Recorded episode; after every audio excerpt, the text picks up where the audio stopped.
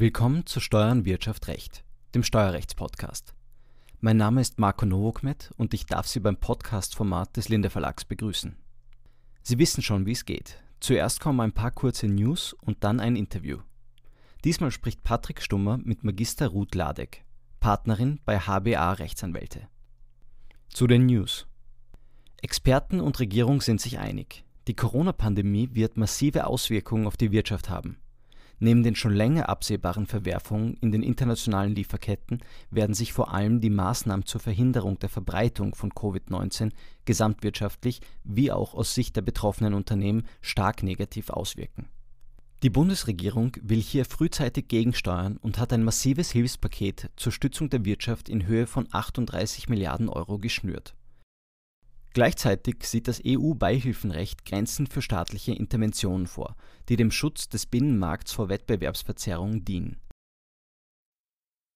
Der Beitrag von Dr. Bernhard Müller und Dr. Heinrich Kühnert von Dorda Rechtsanwälte gibt einen kurzen Überblick über die bisher bekannten Maßnahmen zur Entlastung von Unternehmen und ihrer voraussichtlichen beihilferechtlichen Implikationen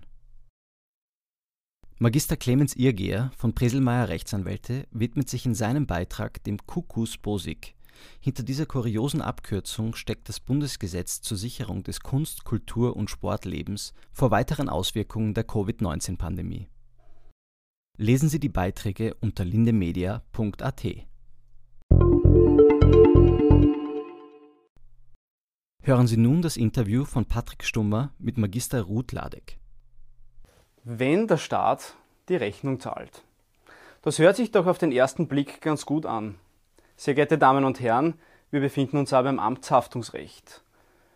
Das Amtshaftungsrecht regelt mit seinem zentralen Gesetz, dem AHG, dass ein Rechtsträger für einen Fehler, für ein Verschulden, das ein Organ in Vollziehung der Gesetze einem anderen Menschen zuführt, haftet. Es ist eine Querschnittsmaterie, aus öffentlichem Recht und Zivilrecht und deswegen in seinem Grundverständnis und auch in den Detailfragen nicht ganz klar und nicht ganz einfach. Aus diesem Grund möchten wir uns heute das Thema anschauen.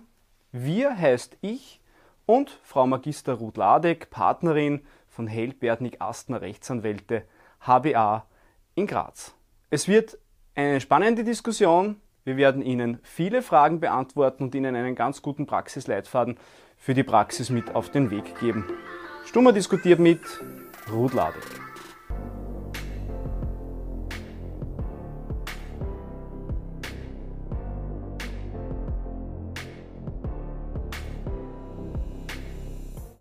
Sehr geehrte Frau Magister Ladek, vielen Dank für den Besuch im Studio.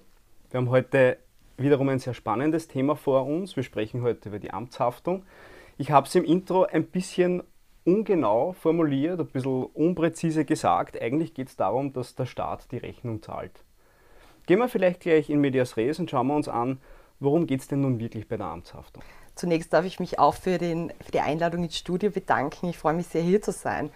Ähm, es ist tatsächlich nicht ganz einfach ähm, zu sagen, was Amtshaftung ist und das in einer knappen und gleichzeitig präzisen Weise weil im AHG einige Voraussetzungen normiert sind, äh, die vorliegen müssen, damit ein Amtshaftungsanspruch besteht.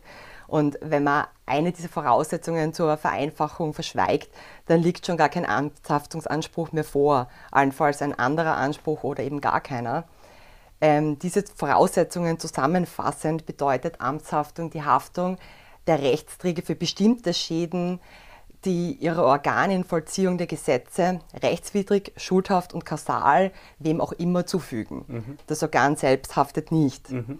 Also das ist jetzt eine etwas sperrige Definition, um das etwas zugänglicher zu beschreiben, vor allem für einen Zivilrechtler, ist Amtshaftung im Grunde nichts anderes als ein Schadenersatz, der allgemeine Schadenersatz, allerdings mit einigen Besonderheiten. Die Besonderheiten ergeben sich daraus, dass der Schädiger im Bereich der Amtshaftung keine zivile Person ist, sondern ein staatliches Organ. Mhm. Es kommt im Bereich der Amtshaftung im Vergleich zum Zivilrecht zu einer Verschiebung der Haftung mhm. vom eigentlichen Schädiger, dem Organ, auf den dahinterstehenden Rechtsträger. Vielleicht ähm, zu dem Hintergedanken, der hinter der Amtshaftung steht. Ähm, die Amtshaftung ist als Ergänzung zum rechtsstaatlichen Prinzip zu sehen. Ähm, das rechtsstaatliche Prinzip verpflichtet, die ganze Vollziehung auf Basis und im Rahmen der Gesetze zu handeln. Wenn das im Einzelfall anders ist, dann stehen den Rechtsunterworfenen umfassende Bekämpfungsmöglichkeiten offen. Wenn er die ergreift, kann sein, oder sollte es so sein, dass dann der rechtswidrige Akt im Instanzenzug beseitigt wird. Aber das heißt noch nicht, dass dadurch auch allenfalls einhergehende Schäden beseitigt mhm. werden. Mhm. Also als Beispiel, ein äh, Bauwerber beantragt einen Baubescheid, eine Baubewilligung, ähm, die wird ihm rechtswidrig nicht erteilt, mhm. also eigentlich mhm. würden die Voraussetzungen vorliegen und er erhält die Bewilligung trotzdem nicht. Jetzt bekämpft er diesen Negativbescheid ähm, durch alle Instanzen. Am Ende wird festgestellt, ja, das war rechtswidrig, dass es ihm nicht erteilt wurde. Er bekommt den Baubescheid und kann bauen. Aber es kann sein, wenn wir das jetzt noch ein bisschen interessanter gestalten, den Fall, dass der Bauwerber keine bloße natürliche Person, sondern eine juristische Person, ein großes Bauunternehmen mhm. ist, ähm, das ein Shoppingcenter bauen wollte und durch diese Verzögerung und auch durch diese Verfahrensführung jetzt vielleicht immense Vermögensschäden erlitten hat, da greift dann Amtshaftung mhm. bei weiteren Voraussetzungen, vor allem wenn diese Entscheidung nicht nur rechtswidrig, sondern auch mhm. verschuldet war. Mhm. Sie haben es sehr gut erläutert, also von einer eher sperrigen Begriffsdefinition ausgehend in eigentlich das pure Leben der Amtshaftung. Ich möchte wieder einen Schritt zurückgehen eigentlich und ein bisschen mehr bei der Definition noch hängen bleiben, weil die Voraussetzungen und den ganzen Rest werden wir uns später sehr detailliert noch anschauen. In jedem Rechtsgebiet gibt es Begriffe, die man ganz gern verwechselt. Also ich denke jetzt an das Gesellschaftsrecht, wo der Begriff Stammkapital, Gesellschaftsvermögen ganz gern verwechselt wird. Und auch im Amtshaftungsrecht verwechseln viele ganz gern den Begriff Amtshaftung mit dem Begriff der Organhaftung. Könnten Sie uns vielleicht den Unterschied erklären? Ja, ja das stimmt, dass das zum Teil verwechselt wird. Ähm, es ist grundsätzlich ganz einfach, man muss sich einfach nur die Frage stellen, wem der Schaden zugefügt mhm. wurde. Mhm. Ähm, in beiden Fällen liegt jedenfalls mal hoheitliches Organhandeln vor. Ähm, wenn das Organ einem Dritten den Schaden zufügt, dann sind wir im Bereich der Amtshaftung. Wenn das Organ dem Rechtsträger den Schaden zufügt, dann sind wir im Bereich der Organhaftung. Mhm. Ähm, jetzt zum Beispiel als Beispiel, äh, der Polizist äh, beschädigt während einer Kontrollfahrt ein Polizeiauto. Mhm. Also die Organhaftung betrifft das Innenverhältnis zwischen Rechtsträger mhm. und Organ und die Amtshaftung sozusagen das Außenverhältnis mhm. gegenüber dem Dritten. Mhm. Perfekt, ja, so kann man es wunderbar, wunderbar voneinander abgrenzen und die Begriffe einfach ähm, so eigentlich nicht mehr verwechseln. Mhm. Jetzt haben Sie eingangs gesagt, dass die Amtshaftung an und für sich doch sehr kompliziert ist von der Voraussetzungsstruktur und man sollte keine vergessen, weil dann der Amtshaftungsanspruch nicht mehr besteht.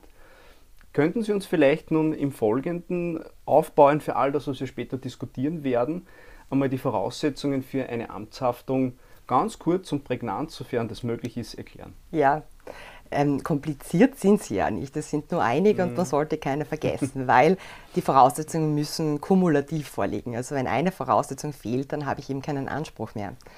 Ähm, grundsätzlich, ähm, vielleicht zurückkommend auf das, was ich eingangs gesagt habe, dass der Amtshaftungsanspruch nichts anderes ist als ein Schadenersatzanspruch, das wird jetzt deutlich, das kann man systematisch sich so ansehen, dass allgemeine Voraussetzungen für einen Amtshaftungsanspruch exakt die sind, die auch für einen allgemeinen Schadenersatzanspruch nach dem ABGB bestehen mhm. müssen. Also Rechtswidrigkeit, Verschulden, Kausalität und natürlich einen Schaden. Mhm. Das sind sozusagen die allgemeinen, die zivilrechtlichen Voraussetzungen. Wenn da eine Voraussetzung fehlt, dann kommt es zur Klagsabweisung, also inhaltlich. Und diese besondere Komponente im Amtshaftungsrecht, die betrifft jetzt dieses öffentlich-rechtliche Element, mhm. das eben dadurch besteht, dass der Schädiger eben keine normale zivile Person ist, mhm. sondern eben ein staatliches Organ mhm. und der Rechtsträger haftet. Und äh, diese besonderen Voraussetzungen sind eben öffentlich-rechtliche und das heißt, es muss einerseits ähm, hoheitliches Organhandeln vorliegen und andererseits muss das Organ für einen Rechtsträger handeln. Mhm. Wenn diese Voraussetzungen kumulativ vorliegen mit den allgemeinen Voraussetzungen, dann habe ich grundsätzlich mal einen Amtshaftungsanspruch. wenn das so ist, dass grundsätzlich man sagen kann, ähm, es bestehen die positiven Voraussetzungen, muss ich schauen, ob nicht eine negative Voraussetzung vorliegt. Mhm. Also eine negative Voraussetzung würde bedeuten, dass ein Anspruch, der eigentlich besteht, ausgeschlossen ist. Mhm. Da gibt es im Amtshaftungsrecht vor allem drei Gründe. Das ist Verjährung, das ist eine Rettungspflichtverletzung und das ist, wenn ein höchstgerichtliches Erkenntnis vorliegt, also mhm. vom OGH, VWGH oder VfGH. Mhm. Also da gibt es keine Amtshaftungsansprüche. Ähm, implizit ergibt sich das auch aus dem Gesetz dadurch, dass nur ähm, Schäden aus der Vollziehung zu ersetzen sind. Also Akte, rechtswidrige Akte eines, eines ähm, Gesetzgebers kann ich auch nicht aufgreifen im Wege der Amtshaftung. Da kann man allenfalls an Staatshaftung denken. Mhm. Vielleicht noch zur Rettungspflichtverletzung, weil das wirklich was ganz Besonderes ist im Bereich der Amtshaftung. Ähm, grundsätzlich gilt auch im Bereich der Amtshaftung die allgemeine Schadenminderungspflicht nach ABGB. Der allgemeinen Schadenminderungspflicht zufolge ist ein Geschädigter verpflichtet, einen Schaden abzuwenden. Er muss alles Mögliche und Zumutbare tun, damit ein allenfalls bereits eingetretener Schaden sich nicht vergrößert oder damit er gar nicht eintreten kann. Also er darf nicht einfach seelenruhig zuschauen, wie mhm. der Schaden eintritt oder sich mhm. vergrößert. Er muss aktiv werden. Mhm. Und wenn er das nicht tut, dann kann es zu einer Kürzung seines Anspruchs bis zum vollständigen Entfall kommen. Mhm. Und die Rettungspflicht in Paragraph 2 Absatz 2 AHG ist jetzt sozusagen eine besondere Schadenminderungspflicht, ähm, der zufolge ein Geschädigter, bevor er im ordentlichen Rechtsweg mittels Amtshaftungsanspruches einen Schaden geltend macht, zuerst einmal versuchen muss, durch Rechtsmittel, und zwar die, die in 2 Absatz 2 AHG genannt sind, schauen, dass dieser Schaden überhaupt nicht einsteht, mhm. entsteht. Mhm. Also wenn er das nicht tut, selbst wenn er grundsätzlich einen Anspruch hätte, dann ist ein Anspruch ausgeschlossen. Man sieht jetzt schon, wie spannend das Amtshaftungsrecht ist und vor allem eine Sache, die das Amtshaftungsrecht so spannend macht, ist einfach dieser Querschnitt. Der Querschnitt aus dem öffentlichen Recht und dem Zivilrecht. Er muss sich in beiden Themenbereichen ein bisschen auskennen und es spielt einfach wunderschön ineinander. Sie haben vorher schon das AHG erwähnt. Ähm, immer wenn es so um das Amtshaftungsrecht geht, ist das AHG eigentlich das zentrale Gesetz. Das ist ein sehr besonderes Gesetz, weil es materielle Voraussetzungen regelt, aber gleichzeitig auch das Verfahren regelt. Seit 2013 wurde das Gesetz nicht mehr novelliert. Das ist für ein Gesetz relativ untypisch, aber anscheinend funktioniert das Gesetz so gut, dass man es einfach nicht novellieren muss. Wenn man jetzt schaut, diese ähm, das Grundmerkmal oder der Grundbegriff, der immer wieder auftaucht, der einfach der Grundbaustein ist, der erfüllt sein muss, ist, dass ein Organ in Vollziehung der Gesetze mhm. handelt. Nun wird der Organbegriff in den unterschiedlichen Gesetzen, in den unterschiedlichen Materien ganz unterschiedlich verstanden. Vielleicht könnte man jetzt zu Beginn einmal uns anschauen, wer ist denn Organ im Sinne des AHG und wer kann die Haftung am Ende des Tages auslösen. Mhm. Also wer Organ im Sinne des AHG ist, beantwortet das AHG selbst mittels Legaldefinition. Mhm. Also da ist eine sehr weite Definition enthalten, wer alles Organ sein muss. Jedenfalls muss es eine physische Person sein in Vollziehung der Gesetze und ich brauche einen Verleihungsakt. Also es muss irgendein Akt vorliegen, aufgrund dessen das Organ berechtigt ist, mhm. selbstständig hoheitliche Befugnisse zu vollziehen. Mhm völlig gleichgültig ist, wie dieser Verleihungsakt zustande kam und ähm, ob das dauernd ist oder ad hoc oder äh, ob es auf öffentlichem Recht oder Privatrecht mhm. basiert. Mhm. Also immer Verleihungsakt und die Befugnis zum mhm. hoheitlichen Handeln. Mhm. Also sehr oft ist das ganz eindeutig, ähm, ob mir ein Organ gegenübersteht oder nicht. Man denke an einen Polizisten mit mhm. Uniform. Mhm. Im Einzelfall kann das aber wirklich tricky sein, mhm. weil es sein kann, dass ein Organ nur für ganz bestimmte Aufgaben hoheitliche Befugnisse mhm. vollzieht. Ein gutes Beispiel dafür ist zum Beispiel ähm, ein Zusteller, also ein Postzusteller, der den ganzen Tag an private Leute Briefe austrägt, ist natürlich kein Organ. Mhm. Aber wenn er für eine Behörde behördliche Schriftstücke zustellt, handelt er in diesem kleinen Bereich in Vollziehung der Gesetze. Mhm. Also da gibt es auch noch wirklich weitere Beispiele. Im Einzelfall ähm, lohnt sich da wirklich ein, ein, Blick in die Judikatur, weil das oft nicht so ganz eindeutig mhm. auf den ersten Blick ist, ob jemand ein Organ ist oder nicht. Zum Beispiel im Zivilrecht der gerichtliche Sachverständige wird als bloßes Beweismittel des Gerichtes qualifiziert und ist kein Organ. Mhm. Dagegen der Amtssachverständige mhm. ist ein Organ.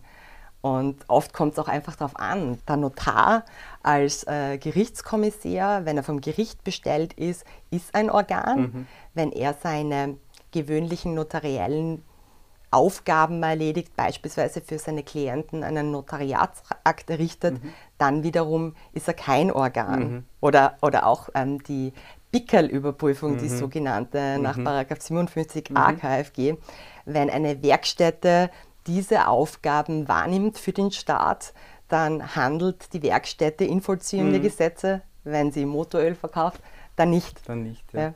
Das ist ganz, ganz witzig eigentlich, weil es in jedem Gesetz wo Organe und hoheitliches Handeln geregelt sind, immer die gleichen Probleme gibt. Der Paragraph 302 StGB der Amtsmissbrauch, dem liegt ja genau der gleiche Grundgedanke ähm, vor, wo man einfach sagt, ich muss schauen, kann ich überhaupt einen Amtsmissbrauch begehen? Bin ich überhaupt dafür zuständig? Weil sonst kann ich den Amtsmissbrauch nicht, nicht begehen. Also auch hier wieder ganz spannend und Sie haben gesagt, man muss sich im Detail dann anschauen, Gibt es eine Zuständigkeit? Ist es ein hoheitliches Handeln? Ist es der Aufgaben- und Tätigkeitsbereich? Nun haben wir gesagt, das AHG regelt im Prinzip den Schadenersatz im weitesten Sinne. Das bringt mich zur nächsten Frage. Welche Schäden werden denn durch das AHG gedeckt? Nur Personen- und Vermögensschäden, wobei die Rechtsprechung auch die wichtigsten Fälle des immateriellen Schadenersatzes zuerkennt im Rahmen der Amtshaftung. Also man mhm. denkt hier insbesondere an das Schmerzgeld. Grundsätzlich gibt es im Bereich der Amtshaftung auch nur Geldersatz. Also mhm. ich kann keine Naturalrestitution mhm. begehren, mhm. ich kann nicht auf Beseitigung, Veröffentlichung etc. klagen. Ich kann also nur auf Leistung klagen. Oder wenn mein Anspruch ähm, oder mein Schaden bereits entstanden ist, aber noch nicht fällig oder er droht mir und ich kann ihn einfach noch nicht beziffern, dann habe ich die Möglichkeit, bei einem rechtlichen Interesse an der alsbaldigen Feststellung der Haftung mhm. auf Feststellung zu klagen. Das kann ich auch machen. Mhm. Also im Bereich, wie es im allgemeinen Zivilrecht ist, der Feststellungsanspruch ist immer subsidiär, mhm. aber Leistung, Feststellung, das funktioniert bei mhm. der Amtshaftung. Jetzt gehen wir mal in einen konkreten Fall rein. Ich gehe jetzt davon aus, ich bin durch ein Organ in Vollziehung der Gesetze geschädigt worden, möchte einen Amtshaftungsanspruch anmelden. Gegen wen richtet überhaupt den Anspruch? Ja, das kommt darauf an. Also ähm, grundsätzlich mal, ob alle Voraussetzungen für einen Amtshaftungsanspruch vorliegen und insbesondere, ob hoheitliches Handeln mhm. vorliegt. Mhm. Wenn hoheitliches Handeln vorliegt, dann gegen den Rechtsträger, mhm. weil das Gesetz sagt ausdrücklich, das Organ haftet nicht. Mhm. Wenn ich das trotzdem, eine Klage trotzdem gegen das Organ richte, dann wäre die Klage wegen Unzulässigkeit des Rechtswegs zurückzuweisen. Mhm. Ansonsten, wenn ich kein hoheitliches Handeln habe, beispielsweise ein Polizist, der grundsätzlich mal Organ ist, mhm. äh, schädigt jemanden auf einer privaten mhm. Feier. Dann handelt er nicht in Vollziehung der Gesetze und dann kann ich ihn natürlich persönlich Mhm. Nicht als Polizisten, sondern als mhm. ganz normale, natürliche Person in Anspruch nehmen. Mhm. Also es kommt sehr oft darauf an, ob einfach hoheitliches Handeln vorliegt mhm. oder nicht. Mhm. Jetzt gehen wir den Weg weiter. Wir gehen von einem hoheitlichen Handeln aus. Ich mache den Anspruch gegen den Rechtsträger geltend, für den äh, das Organ tätig wird und gehe davon aus, okay, der, der Rechtsträger bezahlt mir diesen Schaden. Jetzt sagt das AHG, naja, das Organ kann ich jetzt bisschen unjuristisch formuliert, nicht klagen. Aber die Frage drängt sich jetzt ja eigentlich auf, kann sich der Rechtsträger, der den Schaden beglichen hat, dann am Organ regressieren? Das kann er grundsätzlich, wenn er den Schaden tatsächlich ersetzt hat, dem mhm. Geschädigten, und wenn dem Organ entweder Vorsatz oder grobe Fahrlässigkeit zum Vorwurf gemacht mhm. werden kann oder muss. Mhm. Das heißt, Regress funktioniert nur bei Vorsatz und grober Fahrlässigkeit Vorsatz ist relativ einfach festzustellen. Ja, da können wir uns dem, dem Strafrecht bedienen, das ist relativ klar. Wo es aber immer den Unterschied gibt, ist so die leichte Fahrlässigkeit, grobe Fahrlässigkeit. Das ist ja ganz umstritten und teils auch nur im Einzelfall festzustellen. Könnten Sie uns vielleicht ein Beispiel geben, wo man das, die grobe Fahrlässigkeit, das grobe Verschulden von der leichten Fahrlässigkeit abgrenzen kann? Ja, also vielleicht allgemein ähm, zum Verschulden überhaupt. Also Verschulden ähm, ist eine Außerachtlassung der gebotenen Sorgfalt. Also nicht nur eine objektive Unrichtigkeit, eine Rechtswidrigkeit, sondern auch die Vorwerfbarkeit mhm. dieser Rechtswidrigkeit. Ähm, grundsätzlich kommt es nicht auf die persönlichen, die subjektiven Fähigkeiten und Kenntnisse eines Organs an, weil ähm, das Organ der objektive Haftungsmaßstab die Sachverständigenhaftung nach 1299 ABGB mhm. trifft. Mhm. Also es kommt auf die durchschnittlichen Fähigkeiten an, die ich von einem Organ erwarten muss. Mhm. Wenn ein Organ beispielsweise äh, diese Aufgaben erst äh, sehr neu übernommen hat und noch nicht sehr firm mhm. ist, dann gilt das sozusagen nicht. Mhm. Also es ist immer ein objektiver Haftungsmaßstab. Ähm, zur Abgrenzung vielleicht einfach ähm, eine Entscheidungsfindung. Also es stellt sich in der Instanz heraus, dass eben eine Vorentscheidung unrichtig war, rechtswidrig in dem Sinn, dass die Instanz das rechtlich anders gesehen hat. Mhm. Wenn beispielsweise keine wirklich eindeutige Rechtslage zugrunde lag, vielleicht auch noch keine höchstgerichtliche Rechtsprechung vorliegt, ja, mhm. dann ist es dem Organ schlecht vorwerfbar, dass es retrospektiv anders entschieden hat als mhm. die Instanz. Ja. Dann liegt gar kein Verschulden vor mhm. und gar kein Anknüpfungspunkt für einen Amtshaftungsanspruch. Mhm. Anders liegt die Sache, wenn ich eine klare Rechtslage habe und oder höchstgerichtliche Rechtsprechung mhm. und das Organ weicht davon ab. Mhm. Da kann, kommt wiederum auf nähere Umstände äh, darauf an, das kann schlichtes Verschulden begründen. Mhm. Wenn ich jetzt beispielsweise eine krasse Abweichung habe von der gebotenen Sorgfalt, bei einer Entscheidungsfindung wird das noch seltener der Fall sein, aber sagen wir eben, die Rechtslage ist komplett eindeutig mhm. und ich habe noch dazu massenhaft Judikatur, die das mhm. absichert. Mhm. Und kein Organ dieser Welt hätte das jemals so entschieden, aber mhm. dieses Organ schon, mhm. sodass das schon fast an, an Willkür, an mhm. Vorsatz grenzt. Ja, dann werden wir schon im groben Verschulden sein. Also man sieht, es ist ja ganz schön, die Abgrenzung erfolgt im Einzelfall. Es ist nicht immer so leicht. Und auch wenn wir jetzt wieder äh, ins klassische Zivilrecht reinschauen, ja, also die Abgrenzung grobe Fahrlässigkeit, leichte Fahrlässigkeit ist eine ganz, ganz schwierige. Ja. Jetzt gehen wir mal davon aus, wir hätten einen sehr klaren Fall, wo entweder Vorsatz oder grobes Verschulden vorliegt. Jetzt würde rein theoretisch die Möglichkeit des Regresses bestehen, dafür würde man auch in der Praxis Gebrauch machen. Hat jetzt aber trotzdem das Organ den gesamten Schaden zu ersetzen oder gibt es hier irgendwelche Minderungsmöglichkeiten? Ja, nicht unbedingt, weil es gibt das richterliche Ermäßigungsrecht bei groben Verschulden, also bei Vorsatz nicht, mhm. aber bei groben Verschulden. Mhm. Und der Richter hat dabei die in 2 Absatz 2 DHG normierten Umstände zu berücksichtigen. Das sind so fallspezifische Umstände, die das allenfalls mildern können, wie zum Beispiel, wenn, oder erschweren, mhm. wie zum Beispiel, wenn beim Entgelt schon ein besonderes Wagnis berücksichtigt mhm. wird, okay. wenn eigentlich klar ist, dass dieses Organ von vornherein so ausgebildet und auch so bezahlt war, mhm. dass es besonders sorgfältig äh, sein musste, mhm. beispielsweise mhm. Polizei wäre hier ein Beispiel. Also mhm. da kann der Richter anhand dieser Umstände den Ersatzanspruch mindern. Mhm. Jetzt sind wir in den bisherigen Fällen ja ganz gern davon ausgegangen, dass jemand eigenverantwortlich und alleine entscheiden kann. Also ein Organ entscheidet ganz alleine. Nun kennen wir das aus dem Wirtschaftsleben, ähm, dass man teils nicht ganz frei in seiner Entscheidung ist, sondern eine Weisung bekommt. Im GmbH-Gesetz kennen wir das, Paragraph 25 des GmbH-Gesetz lässt teils sogar die Haftung gänzlich entfallen, wenn basierend auf einer Weisung gehandelt wurde. Wie schaut es im Amtshaftungsrecht aus? Auch da kann es ja sein, dass ein Organ eine Weisung bekommt und nur basierend auf dieser Weisung in der später erfolgten Weise entschieden hat. Ja, korrekt.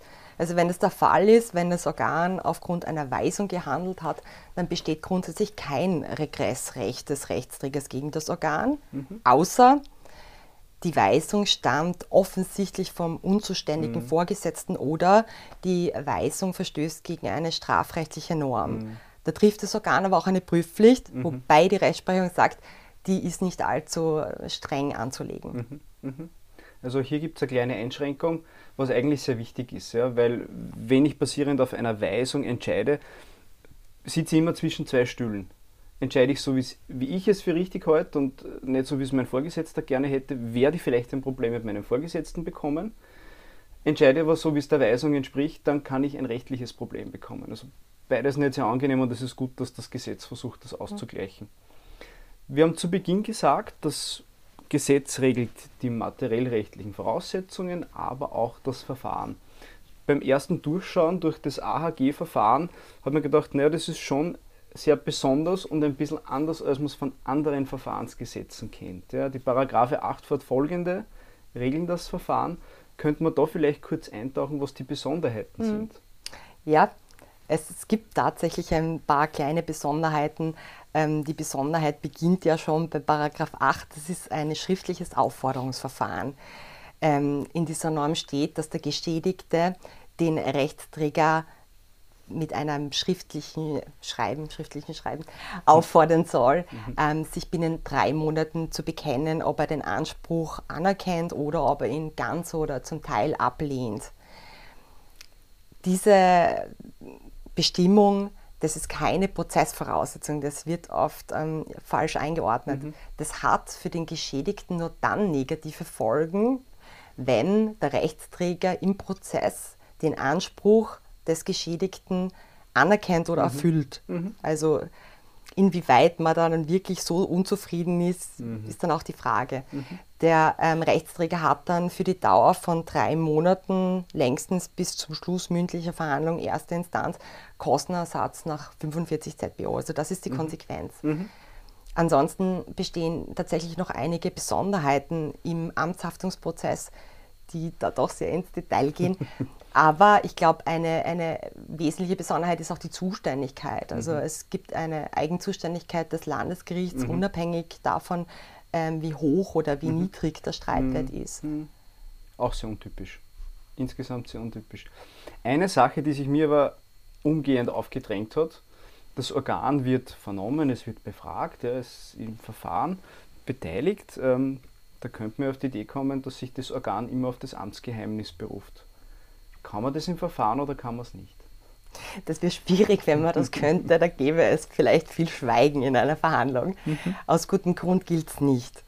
Ähm, von der, von der, vom Amtsgeheimnis befreit oder aufgehoben. Ähm, das bezieht sich nicht nur auf das Organ selbst, sondern auch auf ähm, Zeugen oder auf Sachverständige, soweit sie zu diesen Themen vernommen werden. Es gibt aber schon gewisse Schutzmechanismen, die auf Antrag einer Partei ergriffen werden können, wenn ich nämlich wirklich ein Interesse habe. Es geht jetzt um Tatsachen, die das Amtsgeheimnis mhm. betreffen. Mhm. Und ich möchte jetzt nicht, dass Zuhörer, die Öffentlichkeit ähm, das mitbekommt, dann kann ich den Ausschluss der Öffentlichkeit mhm. beantragen. Mhm. Oder ich kann auch beantragen, ähm, dass allen Anwesenden ähm, beschlussmäßig eine Verschwiegenheit auferlegt wird, deren Verletzung hätte dann auch strafrechtliche Folgen. Also auch hier wieder sehr spannend, eine kleine Ausnahme bzw. ein guter Grundgedanke des Gesetzgebers, damit man das Verfahren nicht ad absurdum führt. Mhm. Etwas, was immer für uns Juristen ja ganz spannend ist, äh, ist die Frage der Verjährung. Mhm. Gibt es spezielle Verjährungsfristen im AHG oder sind es die klassischen bürgerlichen Nein. Verjährungsfristen? Es gibt spezielle Verjährungsfristen. ähm, es gibt eine allgemeine Verjährungsfrist und eine, eine besondere Verjährungsfrist, eine absolute. Ähm, die allgemeine Verjährungsfrist im AHG beträgt äh, drei Jahre ab Erkenntnis des Schadens. Der Schädiger im Vergleich zum Zivilrecht entfällt, weil der Schädiger ist ja das Organ mhm. und ähm, den muss der Geschädigte weder kennen noch benennen. Mhm.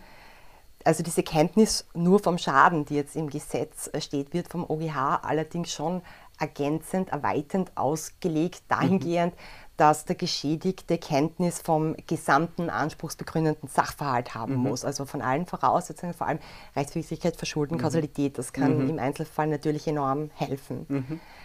Ähm, die absolute Verjährungsfrist, die beträgt zehn Jahre ab Entstehung des Schadens. Die greift dann, wenn entweder ähm, der Schaden nicht bis dahin einfach nicht entstanden ist oder aus einer ähm, strafrechtlichen Handlung resultiert, mhm. bestimmte Voraussetzungen, mhm. wenn Vorsatz mindestens ein Jahr mit mhm. Freiheitsstrafe bedroht. Mhm. Also wenn jetzt zum Beispiel ähm, ein Geschädigter nach zehn Jahren und einem Tag erfährt, dass er einen Schaden erlitten hat, der grundsätzlich amtshaftungsrelevant wäre, dann könnte er ihn wegen absoluter Verjährung nicht geltend zu machen, weil ein Tag zu spät.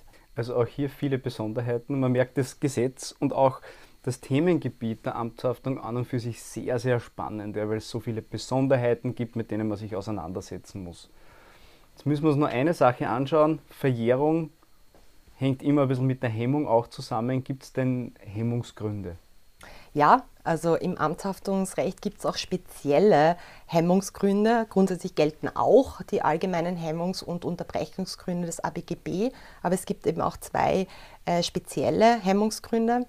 Ähm, das eine trifft den schon angesprochenen Fall des Aufforderungsschreibens. Mhm. Wenn ich ein solches Aufforderungsschreiben an den Rechtsträger richte, ist für die Dauer dieser Antwortfrist, also dieser drei Monate, eine Verjährung gehemmt. Mhm. Der andere Fall betrifft, wenn mein Schaden aus einer rechtsverletzenden Entscheidung oder Verfügung resultiert und diese Entscheidung oder Verfügung noch nicht rechtskräftig ist. Mhm. Dann ist die Verjährung bis zum Eintritt der Rechtskraft plus ein Jahr gehemmt. Mhm. In beiden Fällen muss ich halt nur aufpassen, dass ich dann die Klage unverzüglich bei Gericht einbringe. Also hier wieder sehr, sehr spannend. Wir haben jetzt eine ganz breite Reise durch das Amtshaftungsrecht gehabt und uns die wichtigsten Dinge angeschaut. Man merkt, das ist ein ganz besonderes Gesetz, eine ganz besondere Materie. Und normalerweise besprechen wir zum Abschluss immer ein bahnbrechendes Judikat. Ich glaube, dieses Mal sollte man einen etwas anderen Weg gehen. Ich glaube, es wäre fast besser, wenn wir damit schließen, äh, Ihnen die Frage zu stellen, welche Tipps, welche Tricks könnten Sie mitgeben, damit man mit dem Amtshaftungsrecht kein Problem bekommt? Ja, also grundsätzlich in der Praxis ist beiden Seiten daran gelegen, dass ein Amtshaftungsanspruch nicht entsteht. Es gibt aber tatsächlich Fälle, da zeichnet sich schon im Vorfeld, im laufenden erstinstanzlichen Verfahren ab, dass das Verfahren schwierig werden könnte. In solchen Fällen, je nachdem, auf welcher Seite ich hier vertrete und stehe, empfiehlt es sich einfach wirklich wahnsinnig aufzupassen. Was man einfach immer machen kann und sollte, ist, wenn es schwierig wird, dokumentieren, dokumentieren, dokumentieren. Mhm. Ähm, beispielsweise aus Sicht eines, eines Rechtsträgers oder jetzt eines Organs. Ähm, alle Akte, die irgendwie außer Protokoll basieren, wie gerade eine mhm. Auskunftserteilung, mhm oder die Nichterteilung einer Auskunft, das kann amtshaftungsrelevant sein, mhm. der Inhalt. Mhm. Wenn ich so etwas erteile, empfiehlt es sich beispielsweise, den Inhalt zu notieren und mhm. Akten vermerksmäßig festzuhalten. Umgekehrt für einen Geschädigten ähm, kann das sehr relevant sein, im Prozess bereits zu wissen, okay, mir ist jetzt ein Schaden entstanden, meine mhm. Verjährungsfrist mhm. läuft allenfalls. Mhm. Habe ich noch Rechtsmittel, die ich, um nicht später dem Einwand der Verletzung, der Rettungspflichtverletzung zu unterliegen, mhm. ergreifen muss? Mhm. Also es kann sich empfehlen, bei schwierigen Fällen vorzeitig, bevor noch ein Schaden eingetreten ist, auch rechtsanwaltliche mhm. Hilfe ähm, zur Seite zu nehmen, um einfach für den Fall, dass ein Schaden eintritt, einfach präpariert zu sein. Das kann tatsächlich im Einzelfall über Sieg und Niederlage in einem Prozess entscheiden. Mhm.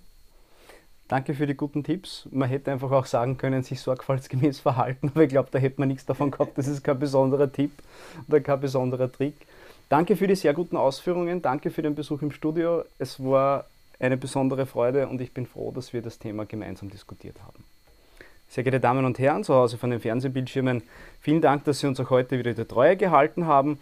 Das Amtshaftungsrecht ist auch für uns als Linde Verlag ein besonderes Themengebiet. Frau Magister Ladek wird vieles von dem, was sie Ihnen jetzt erzählt hat und noch vieles, vieles mehr in Ihrem kurzen Leitfaden, in Ihrem Praxishandbuch zum Amtshaftungsrecht im Linde Verlag verlegen. Das Buch wird noch dieses Jahr erscheinen und ich glaube, es wird Ihnen ein ganz wichtiges Hilfsmittel im Alltag sein. Vielen Dank fürs Zusehen. Danke fürs Zuhören. Um keine Folge von Steuern, Wirtschaft, Recht zu verpassen, abonnieren Sie uns auf Apple Podcasts, Spotify oder bei einem Podcast-Service Ihres Vertrauens. Bitte bewerten Sie uns auf diesem Wege auch gleich. Am besten mit 5 Sternen. Bis zum nächsten Mal.